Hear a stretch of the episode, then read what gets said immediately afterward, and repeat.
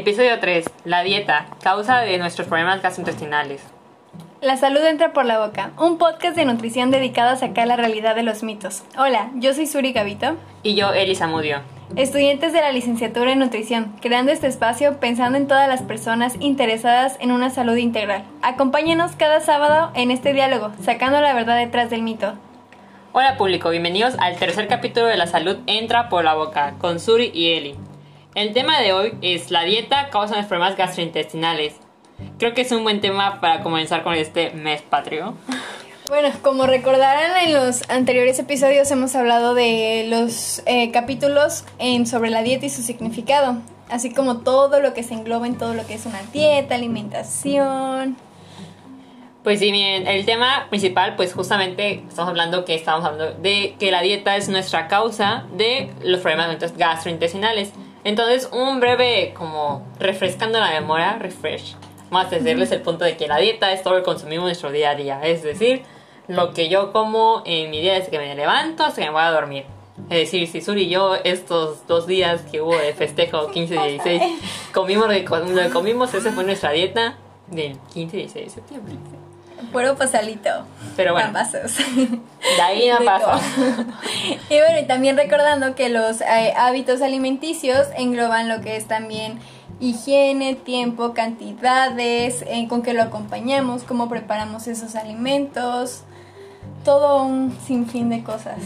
Es importante recalcar en el punto de hábito alimenticio, es, por ejemplo, si Suri y yo comemos algo diferente a lo que estamos acostumbrados a comer en un mes o en dos semanas, es lo que comimos no va a definir nuestra salud tal cual directamente, porque tenemos ya un, tenemos un patrón de alimentación más centrado en otros puntos. Es decir, lo que comí yo ayer o, o comí antes no me va a afectar en gran manera a comparación de lo que ya llevo construido anteriormente. Pues sabemos que un hábito generalmente se habla que se construye en 21 días. Entonces, porque cambie mi alimentación un día no va a afectar el progreso o mi salud a gran rasgo a comparación de eso. Entonces, por eso hablamos de que solamente por una alteración, o ejemplo, si hoy se antojó comer un chocolate, pues no va a afectar en gran manera porque hay muchos factores que afectan la dieta, que solo, no solamente es este, pues que estoy comiendo, sino en dónde, es decir, si lo como en mi casa, si lo como en el trabajo, si lo como en la fonda de Doña Pelos, por decir así, cantidades de qué, tanto lo comí, este, la higiene, quién estoy preparando, si tengo uñas largas, si tengo uñas cortas, si lo lavo con cloro. Si me lavo las manos para cocinarlo. Sí, también. Si lo lavo adecuadamente, también si lo hago acompañado, qué tal si yo ahora de comer hablo mucho y por eso entra mucho aire y no puedo digerir bien después, o como, o como solo y entonces como muy rápido para poder continuar con mis actividades, también me afecta muchos factores. Exacto, pero de vez en cuando nos podemos dar un gustito, como el 15 de septiembre, claramente. Y bueno, también eh, recordando que, más bien recalcando que las enfermedades gastrointestinales son demasiadas, demasiadas. Hay muchas enfermedades gastrointestinales, ya que pues el sistema gastrointestinal es el segundo sistema más largo del cuerpo humano, iniciando desde la boca y va hasta el recto. Entonces hay un sinfín de patologías aquí. Sí, o sea, sabemos que un sistema, pues justamente formado por muchos órganos. Tenemos, tenemos que el sistema intestinal formado por, por la boca, que a veces muchos los descartamos que pues, la boca, que tiene que ver con qué estoy comiendo, pues obviamente si no masticamos bien, tenemos problemas después. igual cómo vamos tragando, el esófago, el estómago, los intestinos, que también se va también el hígado, que el páncreas, que la vesícula biliar. Este, ahora sí que ya el recto, ¿no? Pues así, son, cada parte tiene importante, cada parte tiene una estructura diferente y una función diferente. Entonces, cualquier, en cualquier punto vemos una alteración por nuestros malos hábitos o decisiones alimentarias. Y también, como mencionó él, y también el cómo comemos. Como por ejemplo, hay gente que come muy rápido, muy rápido, y obviamente, aparte de que lo va a llenar más, se va a sentir como distendido del abdomen, va a tener molestia estomacal y todo. Entonces, no nada más es que comemos, sino cómo lo comemos y muy rápido. O este, si lo condimentamos más, de que le echamos la sal aparte de la que ya traía de la comida. Entonces es un fin Las que distracciones también son importantes ah, mencionar. A veces hay otros factores de nutrición y también encontramos el punto de que debemos estar concentrados en lo que estamos comiendo porque hay señales de que ya te saciaste o no. Y a veces justamente por estar comiendo muy rápido o estar distraído o estar platicando, esas señales no las distinguimos. También tendemos a comer de más o comer cosas que nos, nos facilitan o no adecuadamente. Entonces por eso también hay que enfocarnos bien a la hora de comer. Es a tiempo de comer, no solamente es con tiempo para convivir. Hay momento para todo. Así es. y Pero bueno, bueno, retomando otra vez el tema. eh, tenemos como las enfermedades más comunes gastritis, colitis, estreñimiento, reflujo gastroesofágico, que es también conocido como cuando regurgitan el alimento, de que, ay, es que comí mucho Como- picante o ajá, todo, y que se se me sube. regresa la comida, la grasita. Eso es el reflujo gastroesofágico. E inclusive las flatulencias. Le comentaba a que hace poco estaba rezando nuestro, nuestra Biblia de nutrición que se llama el Kraus, Fisioterapia de Nutrición, que hablaba de enfermedades intestinales y decía que las flatulencias, me salía como primera enfermedad gastrointestinal, flatulencias, ¿no? Y yo así de, pues según yo es normal o lo considero como algo normal, pero justamente dice que arriba de 20, arriba de 20 diarias se considera patológico, pero pues realmente no creo que alguien las cuente en su día a día, entonces pues creo que sería interesante Contar las flatulencias. ver este aspecto como patología, pero bueno, a contar las flatulencias. sí. Bueno, y tenemos también otros más complicados, que esto sí nos puede llevar a un hospital y estar internados ahí con un tratamiento altamente especializado, como es úlceras gástricas, enfermedades inflamatorias, las intolerancias también se pueden eh, complicar, como es el gluten, fructosa, lactosa, que son las principales intolerancias que se encuentran en la población. Eh, por otra parte tenemos diverticulosis, diverticulitis y también incluyen los órganos accesorios, como lo había mencionado mi compañera, que es el páncreas, hígado, vesícula biliar, y esto por las funciones secretoras que tienen dentro de todo nuestro sistema digestivo.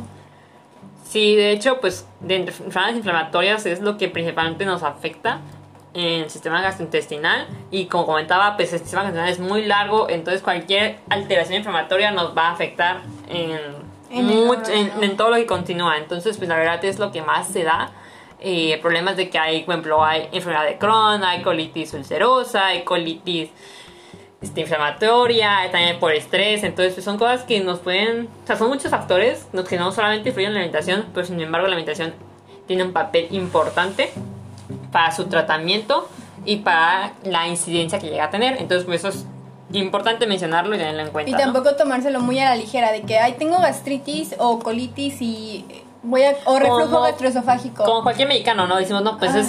Creo que todos mexicanos, y más ahorita en estas fiestas patrias, no hemos como que, no, pues sé que voy a comer mal y voy a tomar un antiácido porque sé Para no que estar con molestias. se va a subir la comida, que va a sentir incómodo, mejor no tomar antiácido o el alcacer cerebral de uvas, que es lo de siempre. Sí. Entonces, pues, si sabemos que algo nos va a caer mal, pues mejor no como con medida o no todos los días, ¿no? Entonces, pues, también cuando se nos dia- diagnostica a muchos que se diagnosti- diagnostica la gastritis o colitis y pensamos, no, pues yo también lo tengo, mi mamá también lo tiene y todos lo tienen, pues ya. Ya hasta lo vemos como algo común, de que, ah, gastritis. sí. Es más, que un mexicano tenga gastritis, como que nunca te ha dado gastritis. Es como que ya es raro, ¿cómo no tienes gastritis? No eres mexicano por esto.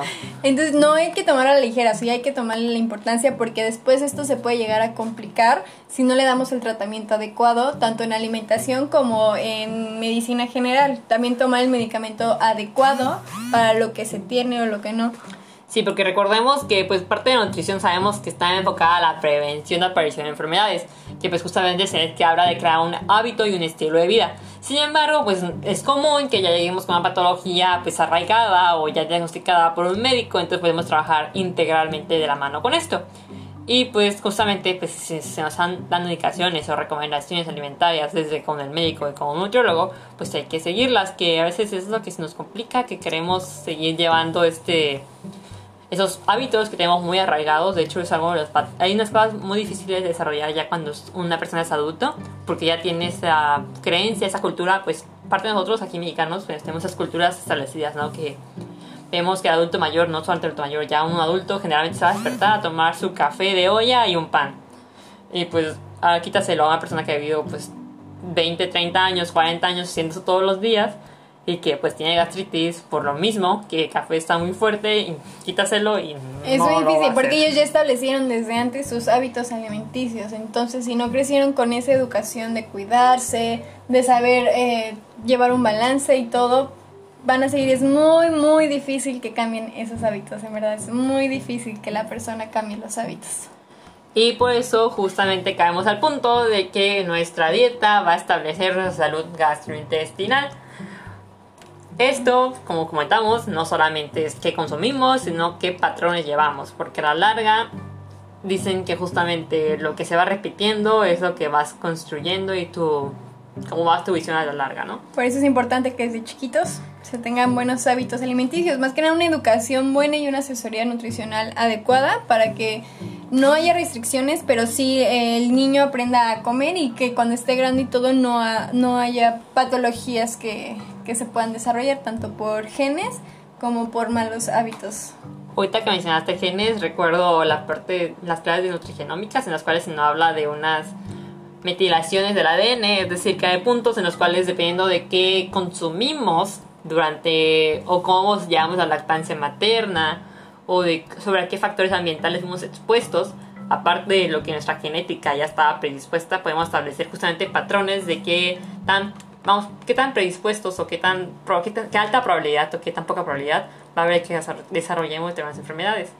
Dentro de hasta hablando de enfermedades como pues gastritis, diabetes, hipertensión, justamente establecido por nuestros hábitos alimenticios y qué consumimos, hasta también obesidad también se puede establecer por eso, por cómo son nuestros patrones alimentarios de consumo de grasas y de carbohidratos, la sensibilidad que tenemos a digerir estos, que también está, de hecho, está establecido por las etnias o nuestras razas, hasta desarrollar cánceres. Entonces también es importante pues en niños ir creando hábitos alimenticios saludables, no solamente por por un un patrón, sino porque realmente hay un impacto muy grande, que es un, que como, como comentaba, esa parte del ADN se lleva hasta los, no me equivoco, 12, 15 años, inclusive hasta los 18 años, que son las alteraciones que tienen tener.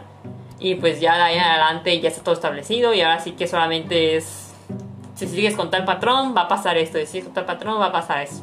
Y por eso tenemos mucha gente o muchos jóvenes con 20 años teniendo problemas de diabetes, de hipertensión, teniendo obesidad pues muy marcada, teniendo hasta cáncer. Sí. Este, todo tipo de cosas no solamente es por entonces decimos, "No, pues fue por la comida." Pues sí, fue por la comida, pero porque nosotros nos expusimos a ella.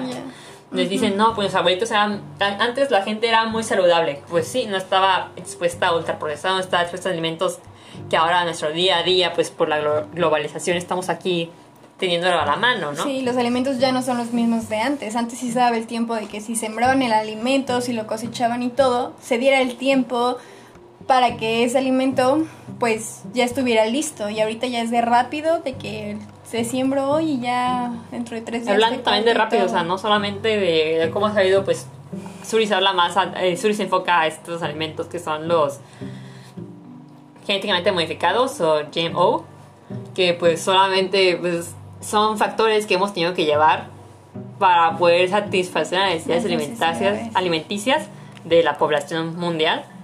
Que hay mucha controversia a la larga en este tema, pero pues ser rasgos es necesario. Y este pues ahora sí, recayendo, recayendo el tema, que creo que nos desviamos mucho, pero pues es importante que lo sepan y pues justamente la cosa de este podcast no solamente es tocar el tema que estamos tocando, sino crear conciencia en ustedes. Y bueno, también hablando se preguntarán, bueno, ¿y cuáles son esos alimentos que nos benefician, que nos perjudican? Y tenemos como una breve lista de los alimentos principales que nos perjudican si tenemos algún problema gastrointestinal si tenemos o no tenemos, o sea, que nos van a afectar. Afectar a la larga, de que si los consumimos diario y en exceso, nos van a afectar, quieran o no. Bueno, pues entre los primeros alimentos que encontramos es el famoso café, que pues yo me declaro el café, pero bueno. Cítricos como toronja, naranja, naranja entre otros, para si están tan pimientos son cítricos, pero pues ahí depende de cómo, lo que habrá con que algunos cítricos son buenos, pero depende mucho de su, de cómo es su consistencia, es decir, la cantidad de fibra que tienen, por decir así. Y también encontramos chiles, salsas, comidas muy condimentadas, como comentábamos, que tenemos aquí el achiote, las, el picante, algunos de estos, o condimentos muy, muy, para los, para los estómagos muy delicados nos puede afectar mucho alimentos ultraprocesados y que ya están literalmente para comer, que solamente sabe la latita de La maruchan, la famosa maruchan. Sí, es. Colorantes artificiales que realmente nos vamos a encontrar en todos los alimentos que estén empacados. tristemente. Sí. Alimentos muy grasosos, haciendo énfasis en los antojitos, picadas, gorditas, aquí como buen veracruzano que se los come. Este, frituras, este, alimentos lácteos como quesos maduros. Esto también depende mucho de qué tanta tolerancia tienes o qué tanta frecuencia los consumes. Igual si normalmente estamos acostumbrados a consumir ciertos alimentos en de- determinadas cantidades. Por ejemplo, los quesos son muy son ricos en prebióticos. Entonces, si consumimos un poquito más de estos, pues lo que va a pasar es de que se va a disparar nuestra flora intestinal y puede que tengamos unos problemas ahí gástricos, pero pues de ahí no va a pasar. Algunos vegetales como la coliflor, brócoli y algunas legumbres que pues estos, estos alimentos generalmente se pueden erradicar sus efectos por medio de una buena proceso- un- de una buena cocción y remojado previo, pero pues en general va a haber algunos problemas gastrointestinales. Y realmente todo va a depender de cada persona, de su organismo, tolerancia, de cómo eh, se sientan cuando la consumen. frecuencia de consumo, Exactamente. cómo se preparan. Es un sinfín también de factores. Y también, bueno, de otro lado tenemos los que nos benefician, que son buenos, y pues son alimentos altos en fibra, ya sea soluble o insoluble, alimentos que son ricos en omega. Tener una buena hidratación también es muy importante. Y dentro de los alimentos también encontramos las frutas como manzana, plátano, pera, papaya, que son altos en fibra y, y tienen muchas propiedades nutrimentales que nos pueden eh, ayudar a a los problemas gastrointestinales. También las verduras como espinacas, cebollas y jícamas nos van a favorecer. Eh, de otro lado tenemos cereales integrales, que es el trigo, la avena, amaranto y arroz integral, que también son muy altos en fibra y ayudan al movimiento intestinal. Y pues los frutos secos, pescados de agua fría, y así como algunos tés que son los famositos tés de manzanilla, que de hierbabuena, son también buenos, sin no tomarlos diarios tampoco, pero son buenos para los problemas gastrointestinales. Bueno, eh, enfocándonos en que muchos hablamos aquí de, de manzana, ver- bueno, de frutas y verduras en general y cereales. Hablamos también por los efectos antioxidantes que tienen a nivel, por cantidad de fibra soluble e insoluble, que esto más adelante, como les comentamos, creo que el siguiente podcast va a hablar justamente de esto, que es de prebióticos y prebióticos y probióticos, que justamente vamos a hacer enfoque a esto junto con la hidratación. Y por ejemplo, el omega 3 es un omega 3, el cual es un tipo de ácido graso que nos va a ayudar a la a tener un sistema bueno que a que no es haya inflamación antiinflamatorio, ajá, es antiinflamatorio. hay un ratio o un- una relación entre omega 3 y omega 6 para que justamente haya un proceso de que haya no podemos solamente consumir alimentos antiinflamatorios no porque también el proceso de inflamación nos ayuda en ciertos factores por ejemplo en resíntesis muscular en hipertrofia pero pues en ese punto pues el omega 3 que es el sistema constitucional las principales patologías son inflamaciones, pues obviamente nos va a servir un antiinflamatorio, ¿no? Entonces, pues justamente se toca el punto de los antioxidantes y el omega 3. Así es. Y bueno, ahorita ya hablando de todos estos problemas gastrointestinales, sabemos que hay mucha población mexicana. Ahorita estamos pasando por los estragos del 15 de septiembre, de que el recalentado, de que la cenita, de que el pozole, que los pambazos, los tacos, porque es obvio, la gente hace sus pozoles y... Que eh, sabemos, como- a pesar de la pandemia, pues ya muchos estamos vacunados y pues Ya hacemos las aquí reuniones, nos reunimos y todo, pero pues no hay problema, es parte de nuestra cultura, es muy... esa cultura, Festejar. exactamente, es mucho de familiar, y incluso los alimentos que consumimos, pues son muy propios nuestros y problemas de que estos alimentos pues son muy ricos en Y irritantes. también el famoso recalentado, ese nunca falla. de Ah, que sí, de que se se hizo un poquito de más y pues, ah, sí, cáiganle todo. Pa' mañana. Pero bueno, es parte de lo que comentamos de nuestra cultura y pues todo esto no es de que no podemos negarnos o comerlo, sino que hay que comerlo con medida, disfrutarlo y pues saber regresar a nuestros hábitos de nuestro día a día y pues justamente mantener un buen balance y pues también le deseamos felices fiestas patrias, aquí ya pasaron, pero pues Disfruten comida. recordemos que este, ¿cómo se llama? Generalmente se le conoce como el Guadalupe Reyes, que es más adelante, pero para, para los mexicanos sabemos que ya inicia desde ahorita, que es septiembre. Con fiestas patrias, ahí en octubre, que el pan de es Halloween, salir, en noviembre el pan de muerto sigue, muerto, y Navidad. en diciembre ya sea el oficial Guadalupe Reyes, entonces pues sabemos que ahorita es el, ya el super puente que, que todos no- ya no quieren bajar de peso ya solo antes de que ya, ya se vino, ya me aguanté y ya. Ya son las fechas en donde más comemos todos. Pero Porque me tenemos- incluyo. Debemos de cuidarnos y principalmente enfocarnos en nuestra salud gastrointestinal, que pues fuera de que es un aumente de peso, que sea como que lo que muchos piensan que es como que lo peor, realmente lo peor sería justamente nos, nos, nos sintamos mal del estómago. Y entonces pues hay que tener estos factores que hemos compartido con ustedes en cuenta para poder usar una buena salud gastrointestinal y pues estar cómodos en nuestros días festivos. Y bueno, este fue el capítulo 3, la dieta causa de nuestros problemas gastrointestinales. Somos Suri Gavito Y Elisa Mudio. y esto es La salud entra por la boca. Hasta el próximo sábado.